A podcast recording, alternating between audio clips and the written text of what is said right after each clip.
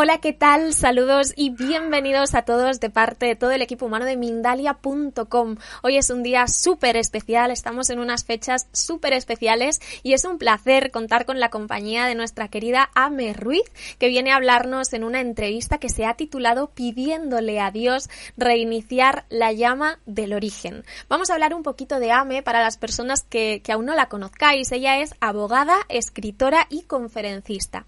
Ofrece también talleres y seminarios sobre los conocimientos de la escuela divina de la sabiduría del maestro Pitágoras. Así que ahora sí, estoy encantadísima, como decía, de dar la bienvenida a Ame Ruiz y comenzar con esta entrevista que se ha titulado Pidiéndole a Dios reiniciar la llama del origen. Hola Ame, ¿qué tal? ¿Cómo estás? Qué gusto compartir este espacio contigo. Ay, muchísimas gracias. Para mí un gusto también enorme. Eh, hola Dalai y hola a todos. Hola Ame, el gusto es mío, como te decía. Eh, estoy encantada de verdad de poder estar en un día tan bonito eh, junto a ti, que puedas compartir con nosotros eh, de nuevo tanto conocimiento y tanta información. Em, como decíamos, tu entrevista se ha titulado Pidiéndole a Dios reiniciar la llama del origen. Así que si te parece, vamos a comenzar por el principio, Ame. ¿Qué es la llama del origen? Este, bueno, Dalai y todos. Eh, este, no sé si tendrás presente, tendrán presente este, quienes nos escuchan, es que cuando le preguntaban al Cristo, eh, Maestro, ¿qué hay que hacer para seguirte? Él decía siempre lo mismo, nacer de nuevo. Eh, y este, se dice de que varios por ahí dijeron, pero ¿cómo? ¿Cómo se hace eso? Este, y había un doctor este, de la ley que este, también le dice, pero ¿cómo yo un viejo puedo meterme otra vez al vientre de la madre y nacer de nuevo? Entonces, él explica, no, Nicodemo, eso no es posible, pero si fuese posible, igual nacerías de carne. Y la propuesta es no nacer de carne, sino nacer del fuego del propio espíritu. Y eso lo puede hacer solo uno cuando uno lo dictamine. Y hoy es una fecha tan especial que, este, ¿cómo no elegir esta fecha eh, para esa propuesta? Quiero nacer de nuevo, pero ya no de carne, con la genética eh, de papá, la genética de mamá, y este, eh, que pudo haber sido muy bendita en, en muchas cualidades, pero traemos defectos. Y qué hermoso sería querer transformarlos hoy y nacer del fuego del propio espíritu. Entonces, volver al inicio de todos los inicios, lo que le llama eh, Pitágoras el primer amanecer en el mundo, eh, cuando Dios nos engendró y nacimos como espíritus vírgenes. Eh, se dice que en un soplo luminoso aparecimos como espíritus vírgenes. ¿Y no te encantaría, Dalai y, todos, el tema de decir, Diosito, reseteo, por favor, un reseteo, vuelvo a cuando me engendraste vos.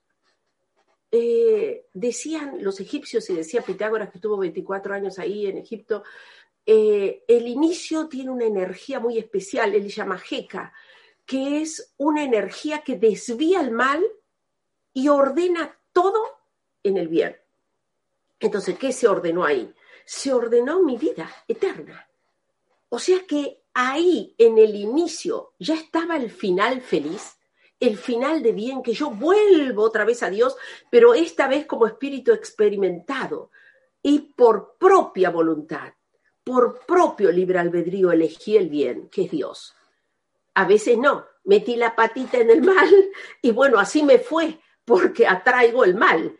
Y entonces después me arrepiento, vuelvo al bien. Y, así como bebés a los tropezones y a las caídas, pero en un momento dado elijo el bien, elijo a Dios, elijo tener paz adentro y elijo transmitirla, elijo amar hasta en los momentos en que saco errores. Y digo, pero hasta soy simpática en medio de mis errores. No importa, un día creceré, Diosito. O sea, me amo aún en errores y aprendo entonces a amar a los demás, aún con errores puestos. Algún día lo logro y cuando lo consigo ya agarré el camino de Dios, el camino del bien. Amén, pues eh, para empezar, te tengo que responder a tu primera pregunta y es que sí, sería maravilloso poder resetearnos, ¿no? Y decir, venga, vamos a comenzar de nuevo con todas las pilas, con toda la fuerza.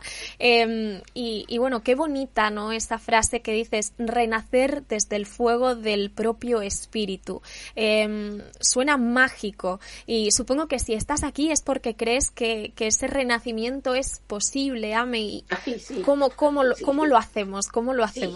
Sí, eh, en realidad este, yo, o sea, creo firmemente que es posible este, eh, y, lo hago, lo intento, es el intento, no es si ya lo hubiese logrado, logrado, bueno, ya estaría a varios metros del piso.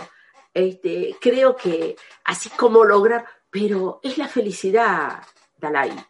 Eh, este, porque cuando veo a otra persona en el esplendor de su error y yo en el esplendor de mío, del mío, porque ya lo miro diciendo como pobre, como que así, de inmediato hago ese reseteo. ¿Sabes cómo?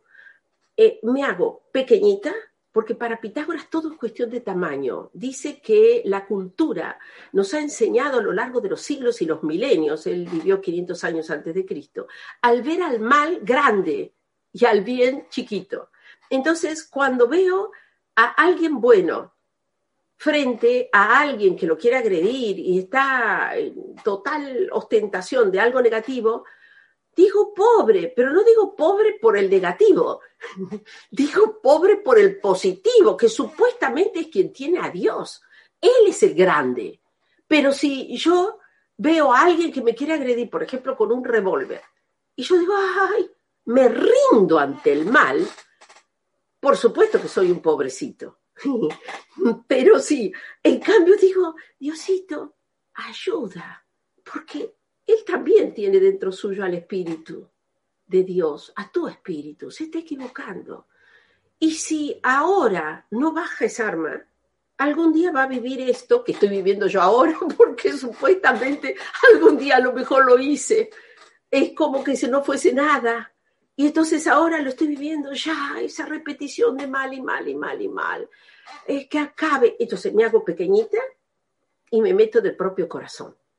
Y ahí siento que ya está preparado, eh, vieron como en el nacimiento eh, este, que uno eh, prepara este, a Jesucito chiquitito, la Virgen, en fin. y para mí ahí ya hay un, como Moisés, preparado para mí. Ah, me hago chiquitita, con así. y, y digo, Diosito, ¿podrías hacerme de nuevo? Pero Vos sabés que funciona Dalai en segundos. Yo no he visto a nadie que me haya dicho, hey, ¿qué te pasó? Es en segundos, es otro tiempo. Estoy frente a un gerente de banco, estoy frente a... Y, y, y por ahí cuando me olvido que es un alma metida en un cuerpo, y yo también, un alma metida en un cuerpo, no es un gerente, ni hay un presidente, ni hay, es un alma metida en un cuerpo. Cuando me olvido de eso, inmediato hago eso. Y me vuelvo chiquitita y entonces de ahí, Diosito, otra vez, tu soplo. Recién quiero nacer, pero de ti, no de la estupidez humana no de que miedo a esto, miedo a lo otro, inseguridades, inseguro el otro, insegura yo, al otro le duele también el estómago, aunque sea presidente de la nación, rey de vaya a saber dónde, le duele la pancita, ha sido niño, yo también, todos somos almas en crecimiento. Dios rehace, y, y es magia, claro que es magia. Me olvido de mi estupidez y y bueno, aunque pueda parecer estúpida, porque cuando uno se mete en el corazón, da una sensación de bebé, da una sensación de niño. Y, no hay un hábito en la cultura de vernos así. Hay en la cultura, o sea, como que el inteligente luce así, ceñudo, preocupado. porque es inteligente. O sea, está preocupado por todo. Y, y, el niño está así, y uno pone cara un poquitito de tontuelo, pero la verdad que no me importa. Y me encanta amar, porque sí que lo que me sale es amor. Ay, me gana de agarrarlo los abrazos a quien fue. Y entonces, y el otro también se distingue. Yo noto eso. ¿Y qué es lo que pasó? Momento feliz. ¿Y qué es lo que pasa el otro? Momento feliz. Si se logra el objetivo que traía para esa reunión, la verdad me importa un pepino. Porque me veo al morir, lo veo al otro al morir y digo, ¿qué es lo que más quisiera ver ahí cuando me muera? Que amé. Yo no, ¿qué, qué? Que obtuve un préstamo bancario, que pude comprarme una casa, me importa nada. Porque incluso aunque diga sí para mi hijo, hacen pomada todo lo que, todo lo que, lo material que se deja. Lo que no muere es lo inmortal que uno ha dejado. Y eso es la búsqueda, ¿no? Si hay una sonrisa que yo pueda tener en este mundo frente a la desgracia, que tenga esa sonrisa. Si hay un gesto de amor que pueda tener frente al que está enojado, pero vaya a saber por qué está enojado, ay, que lo pueda tener. Eh, o sea, eso. A mí yo eh, además de que me quedo maravillada ¿no? con tu forma de, expresarte, eh, entiendo que entonces este renacimiento, este resurgimiento del que hablamos, nace también eh, o tiene también mucho que ver con, aceptar al otro, con, con ver el, alma, el espíritu del otro, con entender que, que, todos tenemos una parte humana. Em, tiene un poco que ver también con la empatía, ¿no? Por, por lo que yo al menos estoy recibiendo en esta conversación contigo. Claro que sí, este, Dalai, por supuesto que sí. Por eso, en ese nacer de nuevo, que lo podemos hacer en muchas formas, Dalai, yo conté una, porque es la que me sale en el acto. Me es muy fácil hacerlo, lo hacía de chiquita. Y ahora que no creo en las edades, para mí la edad es un número. Eh, uno ha tenido miles de veces 20 años y, ahora se viene a ser el que es nuevito. Ay, porque tengo 20 años. Has tenido miles de veces 20 años. Ojalá que en esta lo tengas con la madurez de vida. Eh, uno cuando ya está grandecito dice, ay, lo que pasa es que tengo tantos años. Has tenido, pero miles de veces te da. Espero que ahora luzca uno reluciente. O sea, es un número. Y la cosa es hacerlo bien eh, a medida que pasa el tiempo. Entonces, vuelvo a lo que decía. Esa forma que conté es una forma. Me sale así, pero porque lo he hecho de chiquita. De chiquita este, no usaba la palabra reseteo, pero digo de nuevo, de nuevo, haceme de nuevo. O bien cuando estaba en tribunales y me notaba muy jovencita, me recibí y parecía pavita total, así, y yo lo veía a los demás como importante. Y digo, Diosito, solo con vos, solo con vos, reseteo, reseteo. Entonces me volví al, al corazón y pedía solo el bien. No me importa que no me acuerde de una ley, no me importa que no me acuerde de un artículo. El bien, hacer el bien a través de estos ojos, a través de estas manos, a través de esta voz, solo el bien. Y es entonces lo que más hago, por eso lo dije. Pero hay varias formas. Eh, otra es, eh, por ejemplo, hoy, ponernos en el pastito, me encanta, así, eh, con la cara al cielo y decir, Diosito, de vuelta tus dones, me los olvidé, de vuelta por favor. Ay, pero quiero la fe, quiero esa, esa fe que cuando no se ve nada, crea. No el que dice que tiene fe cuando ya se curó, el que dice tiene fe cuando ya le dieron un trabajo, no, en medio de la desgracia, cuando estás eh, como si fuese asfixiándote, no creo que voy a tener aire, lo creo firmemente. Entonces quiero ese tipo de fe, quiero amar verdaderamente, quiero comprender, quiero perdonar, quiero arrepentirme, pero no el arrepentimiento de, ay, sí, me arrepentí. ¿Te dolió lo que te hice? Me arrepentí. No, sintiendo el dolor del otro dentro de mí. Entonces no le tengo que preguntar si le dolió. Dijo, Dios mío, nunca más lo vuelvo a hacer y nunca más mojo mi pan en las lágrimas de nadie. O sea, como dice Pitágoras, eh, porque muchas veces se dice, pero lo que te hice nada, o sea, ya está, ya pasó, pero no me doy cuenta que para el otro sí fue y lo dañó. Entonces, bueno, así. Como hacen los perritos, ¿viste? Cuando piden que le rasquen la pancita. Y así con Diosito, así. Como cachorros, como bebés, como como un bebé en la cuna. Y acá, acá estoy, acá estoy. Y, ¿sabes? Yo siento lluvia de colores, de bendición. Y digo, qué fácil que es. Qué fácil que es. Y vuelvo a resucitar, porque a veces se te fue la energía. Y digo, ¿dónde me fui? Me quedé en algún sitio de dolor del pasado, me quedé en algún sitio de miedo, me quedé en algún sitio de frustración. Vaya a saber, la psiquis tiene 80 mil recovecos, pero quiero de vuelta. Así, simple. Y si por ahí tengo el ceño fruncido y no sonrío, ay, así como bebé en la cuna, me pongo boca abajo y digo, Diosito, tengo que soltar. Y digo, amada tierra, me pongo al revés. Llévate sitios de frustración, sitios de dolor que están en mi cabecita, eh, recuerdos feitos de los otros. ¿Por qué retrato el dolor?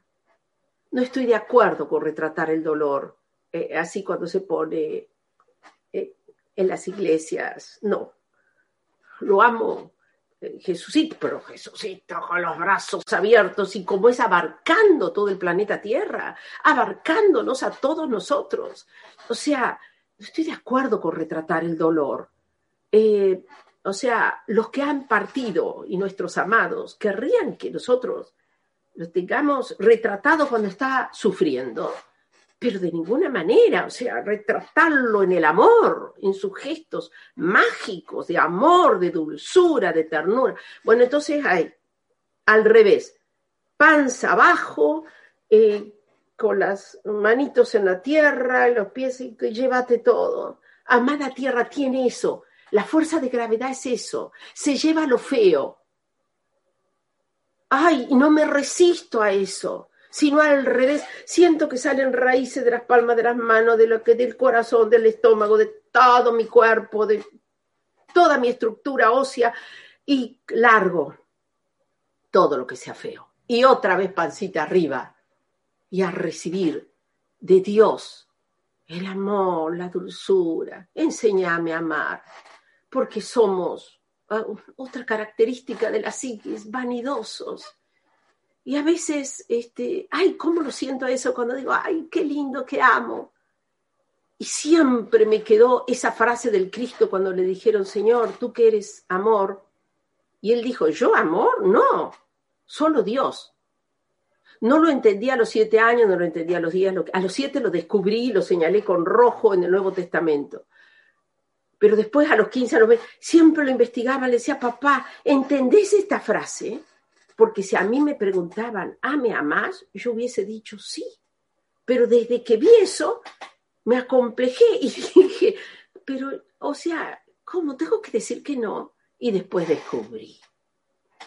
Claro, es como cuando uno siente que ama, es como cuando el niño aprende a escribir los palotes y dice, mamá, ya sé escribir.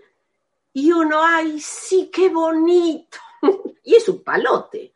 O sea, uno ama, pero en una formita de amar que le debemos caer muy simpática a Dios. O sea, tampoco es decir, ay, no sé amar y, torturarme, no, sé amar como me sale, a mi medida, padrecito, a mi medida. Pero en mi medida amo, aunque sea un dedal de amor, todo lo que hay en mí es amor.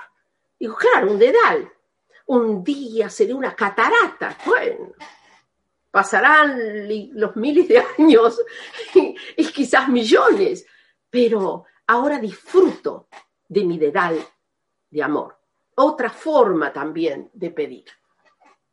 Está en eso, ¿no? Yo creo, eh, Ame, en, aceptar, bueno, pues que esto es lo que soy, esto es lo que tengo, que lo hago lo mejor posible según mis circunstancias, según el momento en el que estoy viviendo y, y, bueno, también para eso estamos aquí, ¿no? Para evolucionar, para pasar de ser ese dedal del que tú nos hablas a esa enorme catarata, ¿no? Todo eso es un proceso de evolución. Claro, este, sí, Dalai queridita. Eh, y así vamos, pero sabes que tenemos que partir de un inicio sagrado. Eso me parece importante. Nuestro inicio no es pecaminoso, es sagrado. Entonces, eh, este, porque para Pitágoras, o sea, dice, si tú ves al defecto como algo horrible, eh, si ves al defecto como algo malo, como algo desagradable, siendo que es solo carencia. Y para el alma, entonces, es su materia prima para lograr su gran obra en la tierra. Porque si la persona, por ejemplo, triste, a ver, eh, una emoción de desequilibrio común, la tristeza y la angustia. Entonces hay personas que te dicen, yo me angustio seguido, o bellita. Entonces vos tenés que decir, pero esa es la materia prima que va a ser, va a usar tu alma para hacer de vos un ser libre. Porque, pero tenés que llegar al fondo. Hay un cuentito hindú que habla de eso que eh, bueno, no estoy de acuerdo con el cuentito, porque dice que un maestro con una, una persona que le dice, maestro, enséñame a, a, a que crea, porque todo me va mal. Y entonces, y entonces él lo lleva al, centro de un lago y cuando está, y le dice que mire el agua, cuando está distraído lo empuja. Y entonces la persona se hunde y él le hunde la cabecita. Y entonces el otro patalea. Bueno, cuando ve que ya se está por ahogar, lo saca. No estoy de acuerdo, pero está bueno para ejemplificar. Lo saca y le dice, cuando estabas ahí en el fondo, ¿qué era lo que querías? Con mucha vehemencia. ¿Y qué voy a querer? Aire, respirar. Entonces le dijo, cuando vos quieras que te vaya bien, en la misma forma que querías respirar, ahí te va a ir bien. Claro, porque uno dice, ay, me encantaría ser libre, ay, ¿cómo me gustaría volver a nacer? No, no es eso. O sea, ay, ¿qué me gustaría? No. No es un gusto, no es un deseo, es un algo que te sale de la panza con vehemencia. Por eso, quienes crecen? A veces los que se hundieron tanto y tuvieron esa sensación de asfixia que dijeron auxilio y ahí vino la fe. Entonces, eh, el triste tiene que querer la libertad de ese agobio, de esa cosa neblinosa y horrible que es la tristeza. Entonces cuando diga auxilio, con la misma vehemencia que ese hombre dice, quiero respirar, ahí viene la libertad. Cuando el que dice, ay, que yo soy una persona que siempre siento miedo, ay, digo, Dios mío, ¿qué tiene que ocurrir para que diga, basta, me harté del miedo, auxilio, quiero respirar? Respirar la fe. Es horrible sentirse solo, porque el del miedo se siente solo y eh, siente que nadie lo va a ayudar. Entonces, tener la fe es darte cuenta que Dios está a tu lado. Dios, el creador, no de esta tierra que es una cosita así en el cosmos. El creador del cosmos es mi Padre. Entonces, cuando vos sentís esa compañía, todo te divierte, Dalai te divierte hasta eso que digo, errores, o sea, qué sé yo, que, que alguien se rinda porque otra persona lo está apuntando con un arma. Lo ves todo como si fuese una obra de teatro y ahí está la persona, pobrecito, venga un beso, suelte el arma, siga el camino de la vida, hay que seguir, seguir, seguir buscando el bien. Y entonces, pero con vehemencia, con pasión. La pasión no es mala, hay que reordenarla, porque estar apasionado con algo negativo eso es lo malo. Estar apasionado en el miedo, eso es lo malo. Estar apasionado con la tristeza porque la angustia y describir la angustia, eso es lo malo. Pero la pasión en sí no es mala, hay que reordenarla hacia el bien, hacia la virtud. Entonces, el del enojo, que ese arte de enojarse, hasta que un día diga, ya me harté, quiero ser sabio. Entonces ahí se va a dar cuenta que lo que rechaza con tanto enojo tiene adentro su mensaje, su enseñanza, su sabiduría, pero lo tiene que penetrar para saber verlo. Entonces, eh, pero tienes que llegar al fondo, tocar fondo para querer con tanta vehemencia la virtud, el amor, la paz, el creer, la verdadera creencia, eh, que bueno, ahí la va a obtener. Y no, ay, ¿cómo me gustaría creer? Ay, me encantaría ser un ser nuevo. Ese tipo de nacimiento no, no va a ocurrir. Tengo que querer renacer desde la panza. Todo, mis huesos, mis órganos, mi sistema nervioso, mi todo, mi cerebro, mi corazoncito, todo de mí pide volver a nacer. Y ahí se va a operar. Ame, todo esto que me dices eh, me, lleva a, hacerte una pregunta un tanto personal. Em, me dices que, bueno, nos cuentas a todos, ¿no? Los que te estamos acompañando ahora mismo, que para, para que se dé, para que se dé la fe, para que em, puedas renacer, eh, a lo mejor es necesario que hayas tocado fondo y que realmente tengas muy claro eh, que, quieres, ¿no? Con vehemencia superar o mejorar. ¿Tocaste fondo alguna vez, Ame? O sea, eh, puedes, eh, ¿se basa también en una experiencia personal todo este conocimiento que nos trasladas? Ah, mi chiquitita querida, en realidad yo nací, nací, tenía, o sea, me acuerdo de tener dos años pidiendo perdón y decía, ¿de qué? Cuando apenas, o sea, mi mamá era muy católica y entonces yo iba a misa todos los días y quería pedir perdón. Y entonces apenas pude que tomé la comunión y pude decir al sacerdote perdón, me decía de qué, no sé. Pero perdón, perdón, perdón porque hay ciegos, perdón porque hay gente que no camina y yo tengo todo. Unos papás de oro, una y perdón, bueno, me mandaban a rezar y para mí rezar no era castigo no podía entender por qué me daban como castigo rezar. Digo, como castigo podría ser, bueno, en fin, eh, no, pero estoy segurísima en que en otras vidas sí. Es más, lo podría asegurar de que toqué fondo, fondo, fondo y que necesité el perdón tanto que cuando me dicen, por Dios, qué comprensiva, mi papá se preocupaba de verme comprensiva tanto. Me decía, mira, que yo conocí a una mujer, me contaba cuentos, después me di cuenta que era cuento, creo que hace poco, porque que era tan comprensión, un día agarró a patadas a todo, que se, hice porque se le fue la comprensión.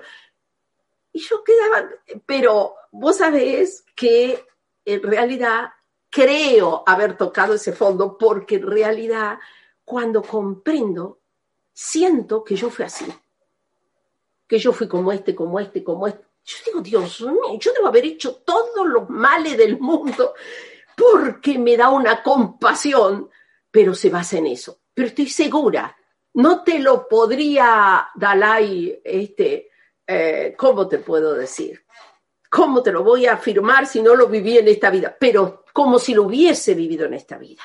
Toqué fondo y desde ahí empecé a salir alguien me tuvo compasión y entonces siento tan hermosa la compasión, tan hermosa, que la agradezco como si lo hubiese vivido en esta vida.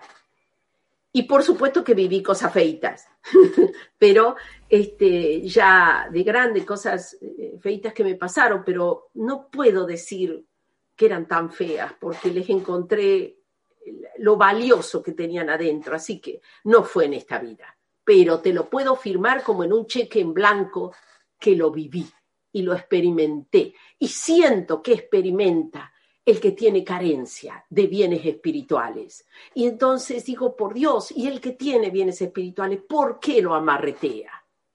¿Por qué? ¿Por qué pide que el otro también sea, tenga muchos bienes para darle? ¿Cómo? Si me pide, si es mentiroso, pide que lo comprenda. Si es eh, egoísta, pide comprensión. Es porque no tiene el don de conocer al otro, el don de entenderlo. No lo tiene. Entonces, por eso es que pide de uno si uno lo tiene. Entonces, eh, bueno, a mí me encanta la parte eh, a la que hemos llegado en esta conversación, en esta charla que estamos teniendo, porque me gusta mucho eh, la palabra compasión. Eh, cuando yo era chiquita, ¿no? Si me permites, te cuento que eh, muchas veces mi, papá me decía, hay que ser compasivo, hay que tener compasión con el otro. Y no sé por qué, yo creo que un poco también por lo que eh, dictaminaba la, sociedad, ¿no? Yo tenía atribuido em, un, un significado muy negativo a la palabra compasión. Era como, ay, pero yo no quiero tener pena de nadie, ¿no? No quiero que nadie se compadezca de mí.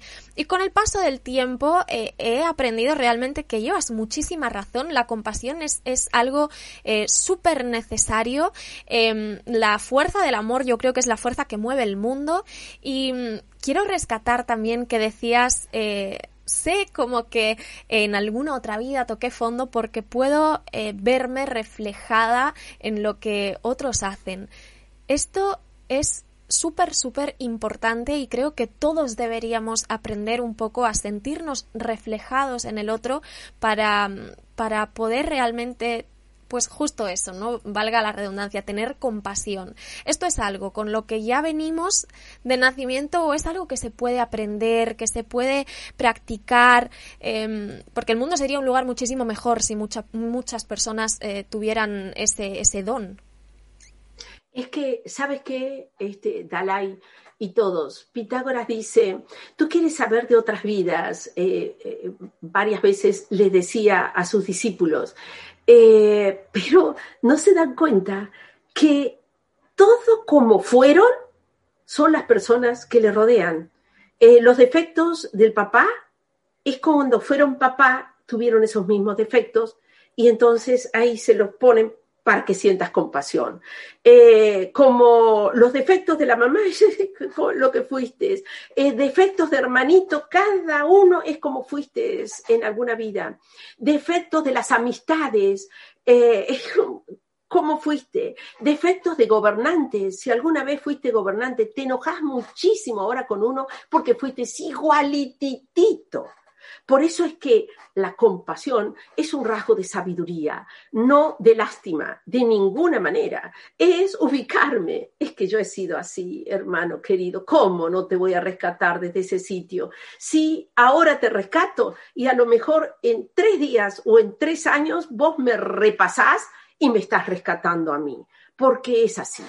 Eh, somos, pero para nada más que nadie, pero para nada menos que nadie estamos intercambiando nuestros bienes y todos necesitamos ser rescatados. Por eso, este, a mí antes me daba mucha vergüencita cuando me decían algo bueno este, de mí y yo decía, hacía, bueno, esto era un secreto, pero hacía como con un con dedo, así como una crucecita, perdón Diosito, perdón Diosito, porque me estaban diciendo algo bueno de mí. Y digo, perdón, porque yo sé que no, que no doy ni pero ni a la uña del pie de lo que yo querría hacer y lo que tendría que ser, perdón, perdón.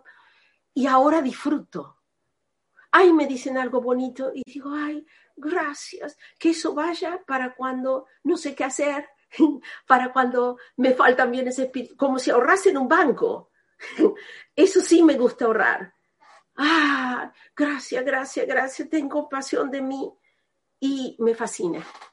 Y, sabes, para Pitágoras, compasión es saber arrepentirse y saber perdonar. Y el saber arrepentirse y saber perdonar, para él, es el cierre. O sea que es lo que permite que yo cierre una etapa de vida y vaya a otra etapa de vida. Es lo que permite cuando me muera que yo cierre mi vida en la tierra y vuele a los cielos. O sea que si nacemos de nuevo hoy, pidamos ser compasivos. Saber arrepentirme, pero no diciendo, bueno, está bien, te dolió, bueno, perdón. No, eso no es nada. Es que te siento a vos y siento tu dolor en mí. Digo, ay, santo Dios, no lo vuelvo a hacer en la vida. Y, pero ahí verdaderamente me arrepentí. O bien el perdón. ¿Pero por qué? Porque me siento también a mí en vos. Y cuando te veo en el error, digo, mm, que alguien tenga compasión de mí cuando yo también caigo en el error. ¿Y cómo no te voy a rescatar de ahí si yo he sido así? Y a lo mejor pasado mañana ya lo soy. Este, pero en lo que yo ya aprendí, no se vuelve atrás. Terreno ganado nunca más pisado. La ley de evolución dice que se va así, hacia Dios. Nunca se retrocede. La vida eterna es como un río que asciende hacia el mar. Nunca retrocede a mojar la misma costa, cosa que a mí me fascina. Cuando por ahí digo, me parece que no estoy, me falta ritmo, no estoy creciendo. La vez que dije así, enseguida ocurrió algo que ahora lo dejé de decir. Digo, quiero crecer, fa. Pasa algo que ya vos querés crecer. Digo, no, ahora digo, sí quiero crecer, pero con piedad y misericordia, despacito, de a poquito, a mi medida. No me quiero hacer la viva que quiero crecer de golpe porque sé que soy pequeñita y todo va de a poco. El bebé necesita gotas de leche, no un pedazo de un alimento que le dé porque se atora. Vamos de a poquito. Entonces eso también lo aprendí, a mi medida. Yo cito a mi medida porque a veces cuando digo quiero crecer, parece que fuese un rasgo de soberbia. ¿Quién es? O sea, de, de, de Dal habré pasado un vaso, pero soy un vaso y bueno, iré creciendo de a poco, un vaso más grande, una jarra, pero no que de golpe soy el cauce de un río. O sea, de a poquito, de a poquito. Eso también eh, entra dentro de la compasión. Saber pedir es eh, cuando uno brinda compasión, pide compasión. Y cuando alguien te dice, pero mira lo que hiciste, ¿qué hice? O sea, gracias por avisármelo porque si te dañó no lo quiero hacer nunca más. O sea, no quería ese resultado, pero de ninguna manera. Aunque sea que yo lo haya hecho con buena intención, ay, en el nuevo nacimiento, no estar a la defensiva. Y no, porque lo que pasa es que yo te quería hacer el bien, bueno, querías, no te salió, no ves que te dice que, que lo dañaste. Entonces ya, listo. O sea, ¿para qué le estoy diciendo, eh, eh, pero yo lo que quise hacer, lo que quisiste, no me salió. Ay, es precioso la humildad, dispuesto a aprender de todos y de todo. La humildad abre los poros para que aprenda del aire, del agua, del viento, del sol, para que aprenda de los seres humanos, de todos y de todo. A mí me encantaría, em, pues yo creo de verdad callarme y escucharte solamente porque es que me, me encanta eh, y, realmente creo que estoy aprendiendo mucho y que estás diciendo cosas muy importantes em, de las que rescato eh, saber pedir perdón, pero también saber perdonar desde la humildad, desde el corazón, dejar el ego a un lado, vernos reflejados en, en, en los errores y también en las virtudes de otras personas, ser compasivos, o sea, creo de verdad que que, esta conferencia, mm, esta entrevista está siendo muy humana y, me está encantando. Pero tengo que preguntarte, porque se me está quedando ahí la curiosidad, y es que ya has mencionado a Pitágoras tantas veces, y hablábamos también de Pitágoras en, el título ¿no? de esta entrevista. Realmente Pitágoras es un referente para ti, ¿no? Este matemático y filósofo, eh, ¿por qué es tan especial? ¿Por qué eh, salvaguardas tanto sus enseñanzas? ¡Ay, Dios! Porque para él, bueno, lo descubrí a Pitágoras cuando estaba haciendo mi tesis del doctorado eh, de Ciencias Jurídicas y Sociales. Este, después de leer Santo Tomás, después de leer, en fin, eh, porque mi profesor me quería disuadir. Yo quería probar la existencia de leyes divinas a través de la razón. y que si las leyes humanas no seguían esas leyes divinas, no daban origen a que uno las obedezca. Tenía 23 años y mi profesor este, de tesis me dije, pero usted va a tener 100 años y va a seguir eh, investigando porque sería probar la existencia de un legislador cósmico a través de la razón y eso no se hizo nunca. Lea a Santo Tomás, 16 tomos y bueno. Este, después de hacerlo me di cuenta que él no lo había leído. Pero, este, pero y seguí, seguí, seguí hasta llegar a descubrir a Pitágoras. Eh, y cuando descubro a Pitágoras, ahí se me abre eh, un panorama extraordinario porque él divide todas sus enseñanzas en conocimiento, este, que sí tiene el signo del bien, y el otro mera información. Y como mera información, para él, el Cristo vino varias veces. Eh, él enseñaba que existió la Lemuria y que ahí vino el Cristo, eh, que existió la Atlántida y que ahí vino el Cristo, y la presente civilización adámica este, viene de hace como 10.000 años, él hablaba así, este, y que eh, ahí vino el Cristo, primero como Abel, este, luego como como Krishna, origen del hinduismo, como Buda, origen del budismo. Buda era contemporáneo a él. Este, y él eh, sigue toda su búsqueda hasta que llega a Buda. Reconoce una encarnación mesiánica. Buda le dice que va a terminar sus encarnaciones mesiánicas 500 años después como Jesús de Nazaret. Este, y entonces él vuelve y funda su escuela. Entonces es muy crística su escuela. Él, eh, o sea, enseñaba el Padre Nuestro, un Padre Nuestro largo, eh, este, como enseña el catolicismo, pero él dice que el Cristo siempre enseñó, el Padre Nuestro. Este, y él se hacía la señal de la cruz y todos sus discípulos decían, en el nombre de Dios, Padre, Madre, Creador de todo cuanto existe, en nombre del Hijo, nuestro Cristo, nuestro Mesías, nuestro hermano mayor, el más amado, y en el nombre del Espíritu, del Padre, que mora en nuestro interior. Amén. Y eh, ya los discípulos hacían así y ya sabían que era una señal que uno le decía al otro, eso que estás haciendo es en el nombre del Padre y en el nombre del Hijo, como que... Y el otro se acordaba, no, es un error, no importa, pero ordénate. Este, entonces, eh, este, bueno, mi encontrar al Cristo, a quien él dice el más amado, y siempre habla de Él como el más amado. Y él dice que cuando, el, antes que la Atlántida se hunda, este, el Cristo vino como filósofo y se llamó Antulio. Y él era su discípulo y le prometió que iba a ser una escuela como la de él. Y entonces hace la escuela. Eh, eh, se llama escuela pitagórica porque viene de Pitia Goras. Eh, que significa Pitia sabiduría, Goras develación, develación de la divina sabiduría, no por su nombre. A él le puso su padre Pitágoras, porque este, dice que en el, eh, su padre se llamaba Nesarco, y en el oráculo de Delfos le dijeron que su esposa iba a tener este, un hijo que iba a venir a develar la divina sabiduría.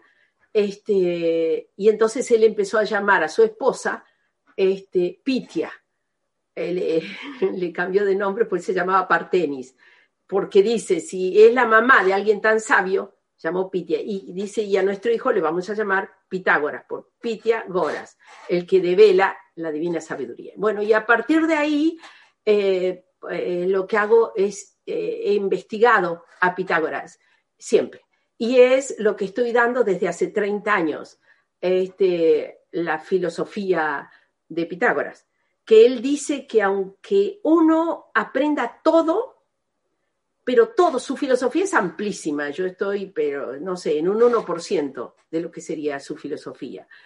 Este, pero él dice que aunque se aprenda todo, apenas develaríamos eh, un centímetro del velo que nos oculta la verdad de lo infinito. O sea, el misterio, siempre sigue el misterio. Por eso dice, ama el misterio. Y es lo que amo, ¿no? El misterio.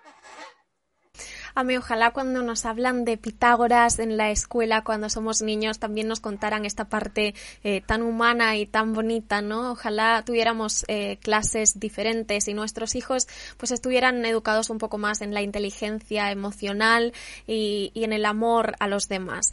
Eh, bueno, esto es yo creo una asignatura que tenemos pendiente, que seguro se conseguirá. Estamos pues a punto de terminar con nuestra entrevista, nos quedan escasos minutos, así que me gustaría que compartas con nosotros tus eh, reflexiones finales, tus deseos para esta nueva etapa, esta nueva puerta que se abre. Em, nada, todo tuya la cámara.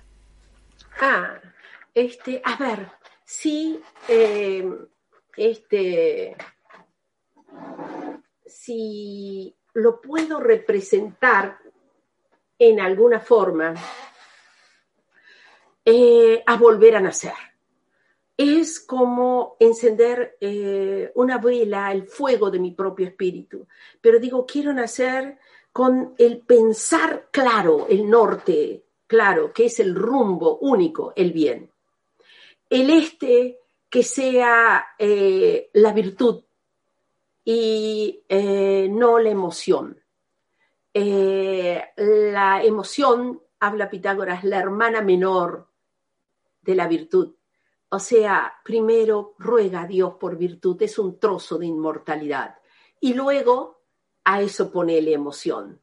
Eh, pero que nunca la hermana mayor aparezca, si no apareció la hermana, eh, que nunca la hermana menor aparezca, si no apareció la hermana mayor. Él le llama el este. Eh, que lo que he pensado en bien y he sentido en bien lo pueda hacer. Ese le llama el oeste de nosotros mismos.